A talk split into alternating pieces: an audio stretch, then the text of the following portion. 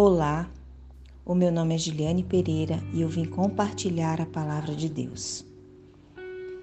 Pois me cingiste de força para a peleja, fizestes abater debaixo de mim aqueles que contra mim se levantaram. Salmos 18, 39.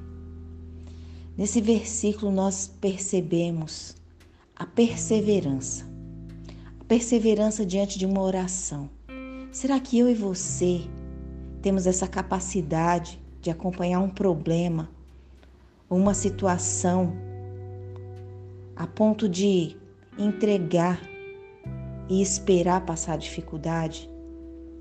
Não é difícil perseverar quando tudo se abre à sua frente.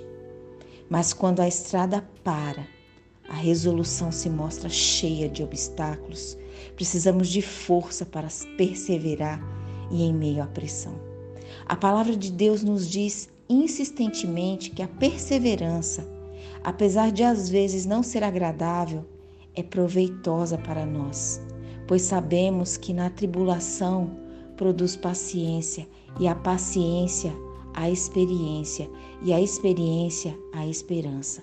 De fato, temos ordem para permanecer no curso em que Deus nos colocou corramos com, com paciência a carreira que nos está sendo proposta, mas é muito difícil. É difícil você ter planos e projetos e esperar a vontade de Deus, muitas vezes esperar a resposta de Deus. Peça ao Senhor que ajude a agir como Davi, a ser agressivo com o inimigo que tentará vencê-lo pelo desânimo. Peça-lhe que a ajude a permanecer firme contra esse inimigo, até que seja completamente destruído. Davi não se deteve enquanto o trabalho não foi consumado. E nós também não devemos determos. Temos que orar para receber e esperar essa resposta.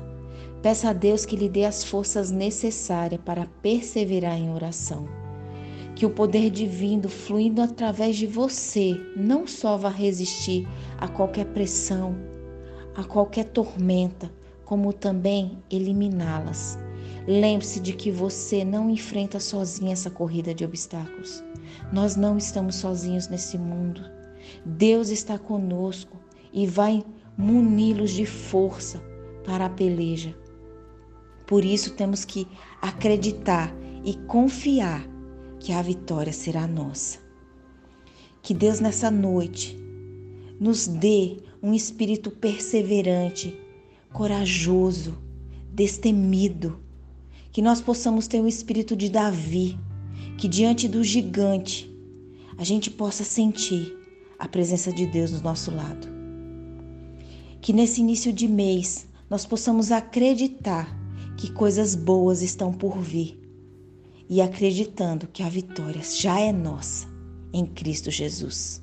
Que Deus abençoe grandemente a sua vida nessa noite e que Deus possa conceder todos os desejos do seu coração. Que Deus te abençoe. Muito obrigada.